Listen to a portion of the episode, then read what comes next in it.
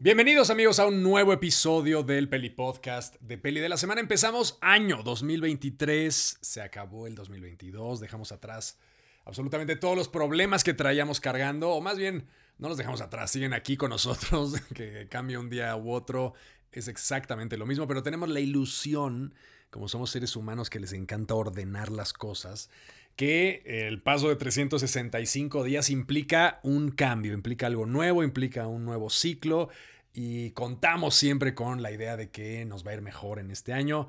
No lo sé, pero espero que así sea. Y pues nada, este es el primer episodio del 2023 y vamos a hablar el día de hoy de un tema que es bien interesante y que pues desde que salió Pinocho ya en, en diciembre pasado y que realmente todos los años volvemos a encontrarlo una y otra vez en las producciones animadas, es básicamente la idea del stop motion, del cuadro por cuadro, de esta artesanía que combate un poquito todas estas nociones del cine como algo que tiene que hacerse rápido y que las computadoras y la tecnología, digamos, han modificado y vuelven cada vez más fácil la animación. Hay locos y gente muy clavada que sigue haciendo cosas en stop motion y vamos a hablar hoy de si es posible hacerlo o no, de si conviene o no y de la historia precisamente del stop motion. Acompáñenme.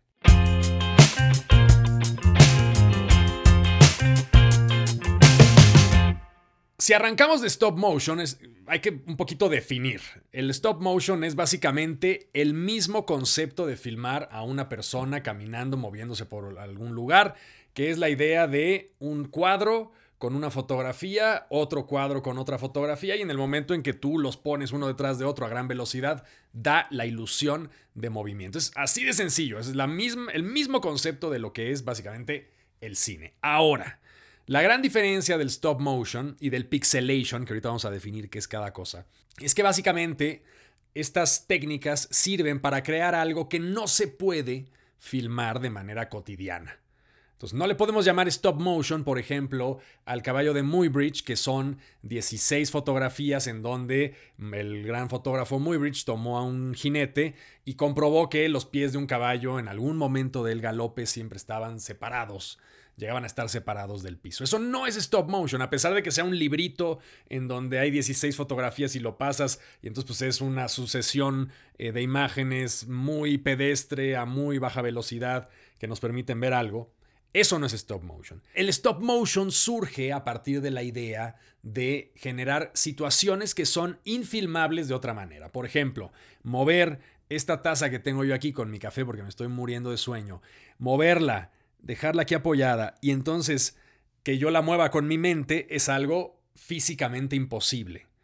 Ahora, no es físicamente imposible para el stop motion, porque finalmente yo me quedo tieso aquí, si ustedes están viendo en YouTube, me quedo aquí como estatua, y entonces alguien llega, mueve la taza un poquito, y luego me muevo yo un poquito, y luego mueven la taza otro poquito, y así le hacemos, y finalmente a la hora de correr todas esas fotografías que se tomaron, da la impresión de que yo estuviera moviendo la taza con la mente. Ahora, el último podcast que hicimos antes de que yo me fuera de vacaciones fue el podcast de Méliès, uno de los grandes magos y genios de la historia del cine, un francés fantástico que les conté la historia. Básicamente vino de ser zapatero y luego se volvió teatrero y bueno, una, una historia muy interesante.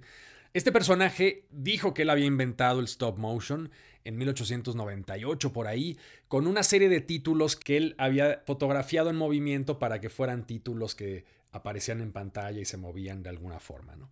Entonces, básicamente casi todo mundo adopta la idea de que esta visión del stop motion parte de Méliès. Seguramente hubo experimentos anteriores a Méliès.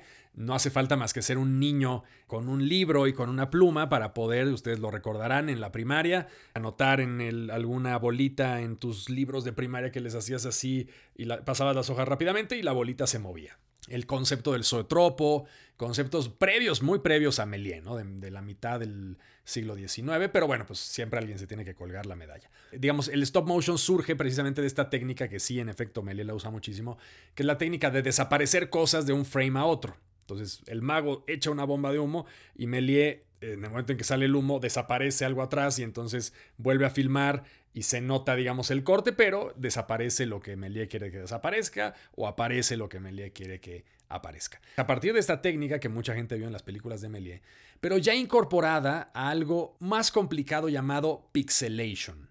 El pixelation fue es el stop motion con personas, no con, eh, digamos, seres claymation, por ejemplo, seres animados por arcilla o estas stop motions de personajes fantásticos, sino eh, stop motions asociados al cuerpo humano y a diferentes situaciones en las que interactuaban actores. ¿A qué voy con esto? Ustedes vayan acabando este podcast, se meten a YouTube y buscan, a lo mejor ya hablé de él en algún podcast, pero es un nombre fundamental para el stop motion y para el cine en general llamado Segundo de Chomón. Segundo de Chomón fue un cineasta español que luego se volvió francés y que trabajó de hecho con Pathé y con estas eh, primeras compañías francesas de cine, que se dedicaba a hacer eh, peliculillas pues, de muchos tipos, muy a lo es, un, es uno de los grandes, fue uno de los grandes competidores de Méliès, solo que no se llevó la fama de Méliès. Entonces ustedes llegan, buscan en YouTube y busquen por favor un corto que se llama El Hotel Eléctrico. El Hotel Eléctrico es uno de los primeros cortos que realmente utilizan el stop motion como lo conocemos hoy en día. Es un corto como de 1915 o, o antes. Y es un corto en donde surge la idea de la pixelation. La historia es muy sencilla, es un corto muy breve. Eh, bueno, llegan una serie de personajes a un hotel y entonces el hotel supuestamente en esta fantasía futurista de Segundo de Chomón es un hotel que todo funciona de manera eléctrica, pero sin cables y sin nada, porque pues en ese momento pues no había cómo va a funcionar esto de manera eléctrica, un cepillo. Pues entonces lo que, a lo que llegaba Segundo de Chomón era hacer una serie de objetos animados como un cepillo, una tal, que tenían cierta autonomía y se movían indistintamente bajo las órdenes de los que los comandaban. ¿no? Entonces, un corto muy chistoso porque al principio te muestran como estos avances tecnológicos muy chingones y obviamente al final todo se echa a perder y los pobres que están siendo, por ejemplo, peinados por estos artefactos que se mueven solos, pues empiezan a tener una serie de problemas muy fuertes. Ahora, hay escenas en las que, por ejemplo, están peinando una mujer y el peine, digamos, va subiendo y moviendo el, el pelo de esta señora en función de un stop motion, de un pixelation, que es básicamente el cortar, subirle un poquito el pelo, cortar, subirle otro poquito el pelo, cortar y tomar una fotografía en cada intervalo. El corto es fantástico, dura 8 minutos, es una miniatura, pero véanlo por favor porque es uno de los primeros ejemplos del stop motion como lo conocemos ahora.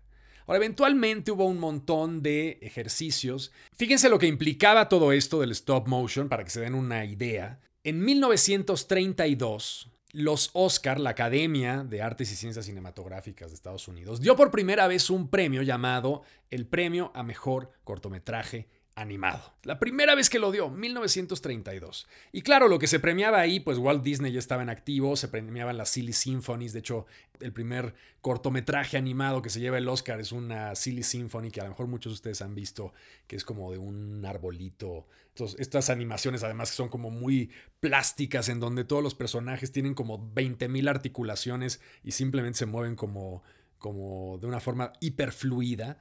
Eso fue lo que empezó a premiar la academia, pero también estaban metidos ejercicios y esfuerzos de animación de stop motion. Para que se den también una idea de lo poco valorado también que estaba esto, no fue sino hasta el año 2000 y algo, 2001, 2002, que el Oscar, se introdujo el Oscar a Mejor Película Animada. Se pasaron 60 años de diferencia, 70 años de diferencia, para que se introdujera dentro de las mejores películas la idea de mejor película animada.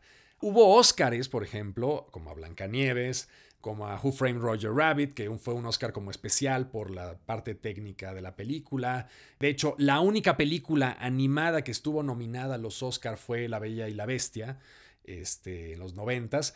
Pero era un arte que se consideraba como menor y era casi como este rollo medio circense de hacer que cosas se movieran y cosas que no se movieran y así. Bueno, ahora, esto siguió avanzando muchísimo hasta que llegó un personaje en los años 50, ya que estaban los Oscar a Mejor Película Animada y todo este rollo, que se llamaba Ray Harryhausen. Ray Harryhausen, uno de los grandes animadores hollywoodenses que, como lo había hecho Segundo de Chomón, que inventó estas técnicas y trató como de explorar cosas nuevas, Ray Harryhausen lo que hizo fue llevarlo a un nivel verdaderamente terrible de complejidad y de eh, virtuosismo, animando una serie de películas como Simba del Marino, como Furia de Titanes. Bueno, hizo un montón de películas en donde había ciertas secuencias, eran películas actuadas con seres humanos, pero había ciertas secuencias en donde los, humanos interactuaban con seres animados cuadro por cuadro. Una de las escenas más complejas que se han filmado jamás, hablando de Ray Harryhausen en stop motion, pues es básicamente la escena increíble, aún hoy nos, a mí me maravilla cada que la veo, de eh, la pelea de los esqueletos en Jasón y los argonautas, una película que adaptaba pues precisamente este mito griego de Jasón y los argonautas, de la búsqueda de, de Jasón y el Bellocino de Oro. Y lo que sucedía en esta pelea verdaderamente tremenda, pues era ver a un montón de actores danzando con una serie de esqueletos que eran maquetas mínimas que Ray Harryhausen iba moviendo con la captura de la imagen de los peleadores que estaban enfrentándose a estas calaveras. Entonces, realmente fue uno de los grandes, grandes, grandes personajes de la historia de la animación cuadro por cuadro, Ray Harryhausen. Vean todo lo que puedan de él, porque a pesar de que las películas a lo mejor no sean las mejores, salvo Furia de Titanes, que es una de mis películas favoritas de todos los tiempos y que tiene una de las secuencias de animación por cuadro por cuadro que me vuela en la cabeza, que es la secuencia de Medusa. Hay un momento en el que en Furia de Titanes, eh, creo que Perseo se enfrenta a Medusa y entonces trae el escudo. Vemos venir a, esta, a este personaje que está completamente animado cuadro por cuadro y que tiene unas, unas serpientes por pelo y entonces cada serpiente tiene una animación distinta de las otras serpientes. Vamos, un obsesivo y una auténtica filigrana.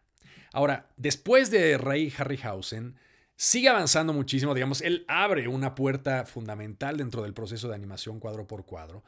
Y luego llega un personaje que lo revoluciona muchísimo y que además me encanta porque es un personaje que se volvió a poner de moda últimamente, que se llama Phil Tippett. Phil Tippett es al cabrón al que le debemos absolutamente todo lo que tiene que ver con Star Wars, que le debemos absolutamente un montón de cosas con Spielberg. Es un tipo que estuvo trabajando, un técnico de animación verdaderamente formidable, que inventó una nueva técnica de animación. Es bien interesante porque cuando uno anima las cosas cuadro por cuadro, la ilusión de movimiento se pierde. ¿A qué me refiero con esto? Cuando uno filma en una secuencia con celuloide una mano pasando rápidamente frente al lente, lo que sucede es que el obturador, digamos, al capturar estas imágenes, no es lo suficientemente rápido para capturar el movimiento y entonces ocurre un blur. Ocurre un, digamos, se ve el movimiento a través de una difuminación de la mano. Entonces, estamos acostumbrados a que el filme capture el movimiento a través de difuminaciones. Cuando ustedes ven una escena de acción de los 80 en su VHS y le ponen pausa, lo que van a ver es una cara blurreada, una mano blurreada. Y el problema es que cuando uno filma el stop motion, por más rápido que filmes la secuencia, digamos es una secuencia muy frenética, siempre la foto se toma detenida por completo. Y eso que nos genera un sentimiento de irrealidad al ver tan nítidas las imágenes de ese stop motion que a pesar de que es muy rápido no tiene el blur. Entonces Phil Tippett, que era un locazo, y es un locazo todavía, un obsesivo total, inventó una técnica para en stop motion replicar precisamente el blur en el caso de que tú tuvieras algo como muy rápido que permitiera tener una, un, desenfoque, una difuminación de la, de la imagen para dar la ilusión al espectador de que eso se estaba moviendo como justo como en la realidad, ¿no? Y que no se sintiera como cortado. Entonces, bueno, fue una innovación tremenda. Y les digo que se puso Phil Tippett ahora de moda últimamente porque tiene una película que se llama Mad God, que, llevó que hizo durante 10 años, una cosa así, y que se estrenó creo que el año pasado, y que es un delirio totalmente violento, grotesco, no hay diálogos, es una película súper intensa, un portento de la animación cuadro por cuadro, que es verdaderamente fantástica. Es difícil de conseguir, pero búsquenla como puedan. Creo yo que hay formas legales de verla pagando, así que háganlo porque es una película que merece muchísimo la atención. Si les gusta el stop motion es algo verdaderamente apantallante. De hecho, bueno, eh, salió hace poco una noticia que a mí me hubiera dado todo el gusto del mundo, que es la idea de que este proyecto mítico que tenía Guillermo del Toro para adaptar La montaña de la locura de H.P. Lovecraft, lo iba a adaptar, ya se había rendido y que lo iba a adaptar ya no como una película, un largometraje actuado, sino como una película de stop motion en colaboración con Phil Tippett. Al final salió, no sé de dónde habrá salido el rumor, pero al final salió Guillermo del Toro diciendo que no iba a ser así, por desgracia para nosotros. Pero el tipo verdaderamente fue como uno de los grandes, grandes, grandes pioneros al respecto. Ahora, se me olvidaba un paso fundamental entre de Chomón, entre, entre este eh, eh, cineasta español y entre Ray Harryhausen, que es probablemente la secuencia más famosa de stop motion de la historia del cine, que ocurrió en los años 30 y que es precisamente la trepada de King Kong al Empire State en stop motion, que fue auténticamente la revolución absoluta del stop motion. ¿Por qué? Porque le permitió a Ray Harryhausen entender que podía utilizar ese stop motion para situaciones de escala, para poder intercalar, digamos, una escala muy pequeña, como un changuito, este que vas tú animando en una maqueta, con actores que tuvieran, digamos, esa interacción con el chango y al mismo tiempo tener estos juegos de escala fantásticos que él llevaría a cabo mucho después con los titanes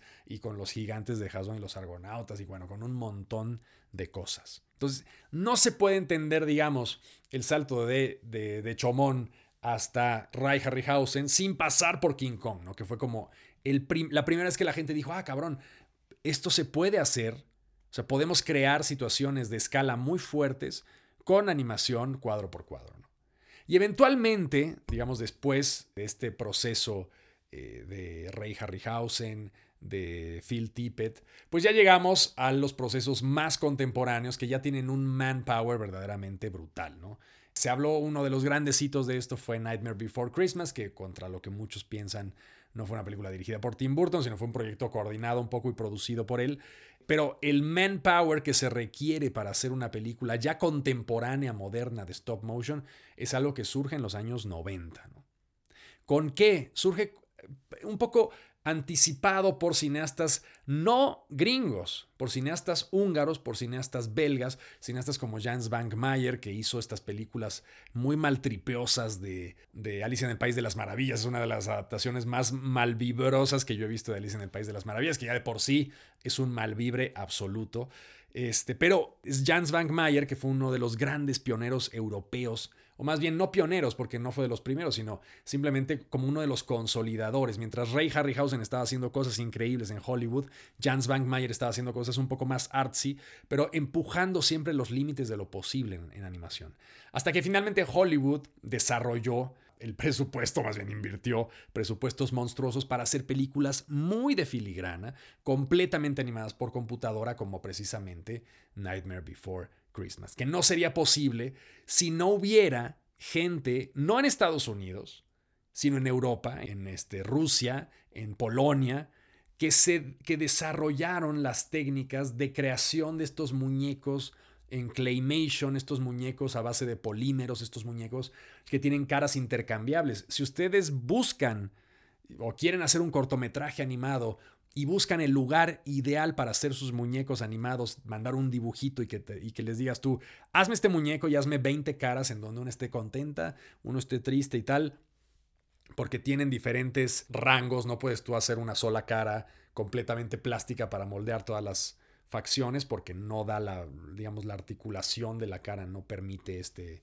este efecto en estos materiales, pero los mejores artistas eh, marioneteros, por llamarlos de alguna forma, están en Europa del Este. Entonces, bueno.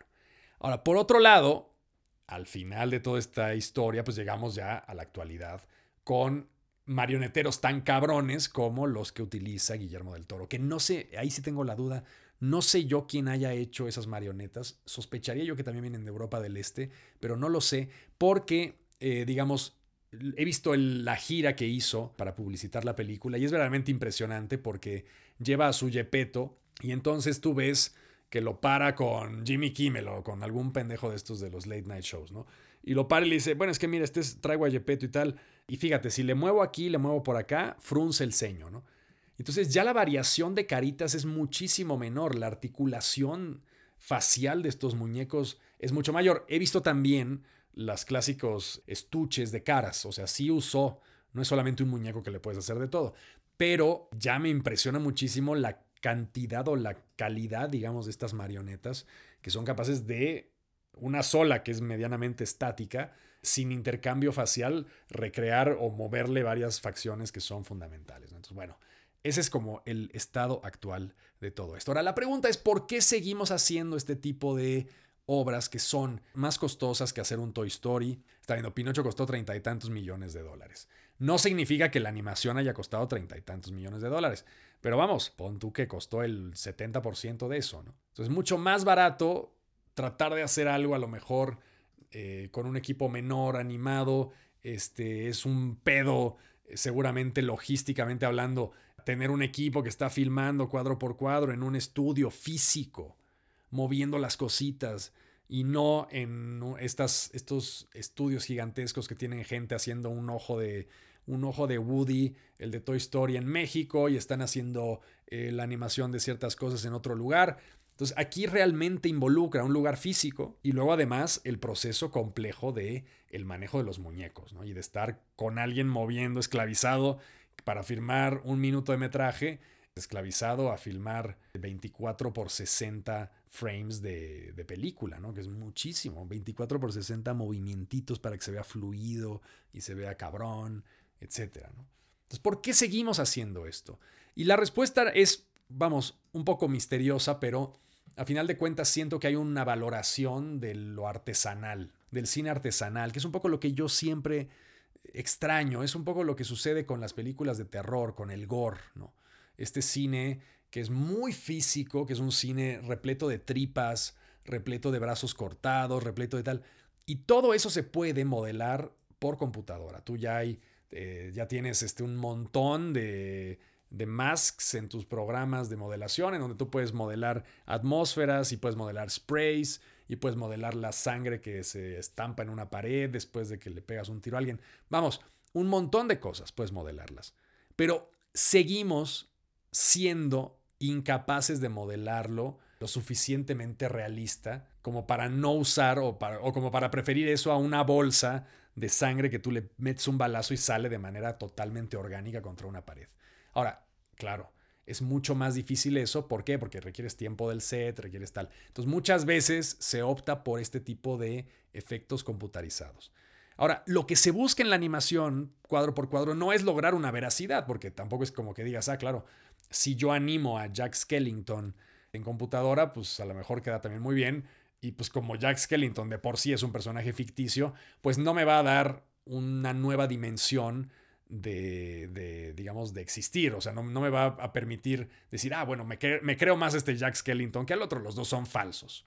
Entonces, ante eso, la única cosa que nos queda es la idea de que apreciamos el trabajo manual, que los seres humanos apreciamos las artesanías. Si te dicen, oye, mira, esta vasija la hizo un artesano oaxaqueño en no sé dónde, o la hicieron, este huipil lo hicieron este, las señoras que están buscando a sus hijos y que están sacando lana porque están haciendo telas en telares tradicionales de no sé qué.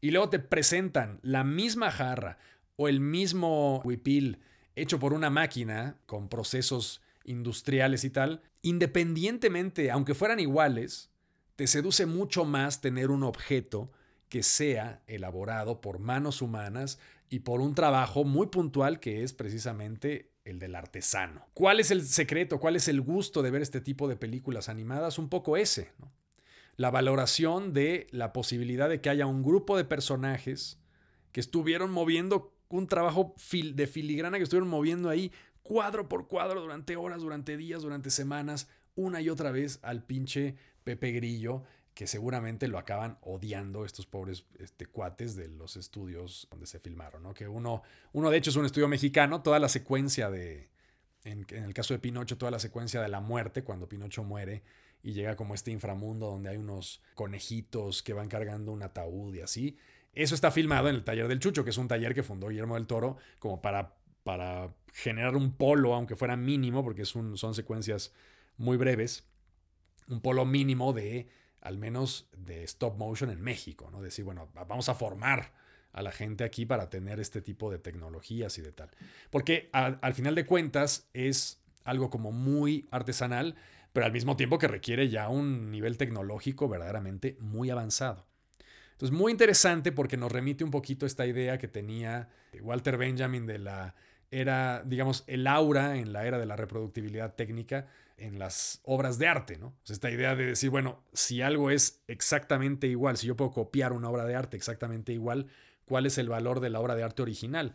Pues la idea de que hay alguien haciendo esto de manera artesanal. Que también un poco es, vamos, son también artesanos los que están modelando un ojito en el Maya con terabytes y terabytes de memoria, porque debe ser muy complicado también. Pero sí nos da como un sentimiento mucho más táctil, mucho más cercano. Los monitos existen, los sets existen, los podemos tocar, hay una exposición después. Entonces, mientras haya un respeto por el arte, digamos, artesanal, va a seguir existiendo el stop motion. Vamos a seguir maravillándonos con estas producciones de Laika que también son fantásticas. La última creo que vi se llama Paranorman. Hay una que se llama Cubo que también es muy impresionante. Este, vamos, son la de la niña que se va al inframundo. Vamos, hay un montón de cosas en stop motion que se siguen haciendo y qué bueno, porque uno sí en, efecto lo disfruta. Entonces ha sido una trayectoria larguísima, larguísima, desde que Melie se le ocurrió quitar un frame y poner una taza en otro lugar donde no estaba, hasta que hemos llegado a un punto en donde ya las películas de animación no solo no se les reduce el número de fotogramas, porque antes decías, bueno, puta, vamos a tratar de ayudarnos y en lugar de filmar 24 cuadros por segundo, filmemos 12 para hacer una animación que a lo mejor se ve un poco más cortada, pero pues nos permite hacerla, cabrón, porque te tardas siglos, ¿no? Ahora, no solamente eso, sino que tenemos filmaciones 24 cuadros por segundo, con toda la tecnología y todo, pero con ese vibe, con ese feeling tan bonito y tan padre de la artesanía. En fin. Pues este fue el capítulo de Stop Motion. Les mando un abrazo a todos, a todas, a todes y nos vemos ahora sí otra vez en este 2023 como siempre cada semana en el Peli Podcast. Hasta luego. El Peli Podcast es producido y conducido por mí, Peli de la Semana, con producción ejecutiva de Mariana Solís y Jero Quintero. Este es un podcast en colaboración con Bandy Media.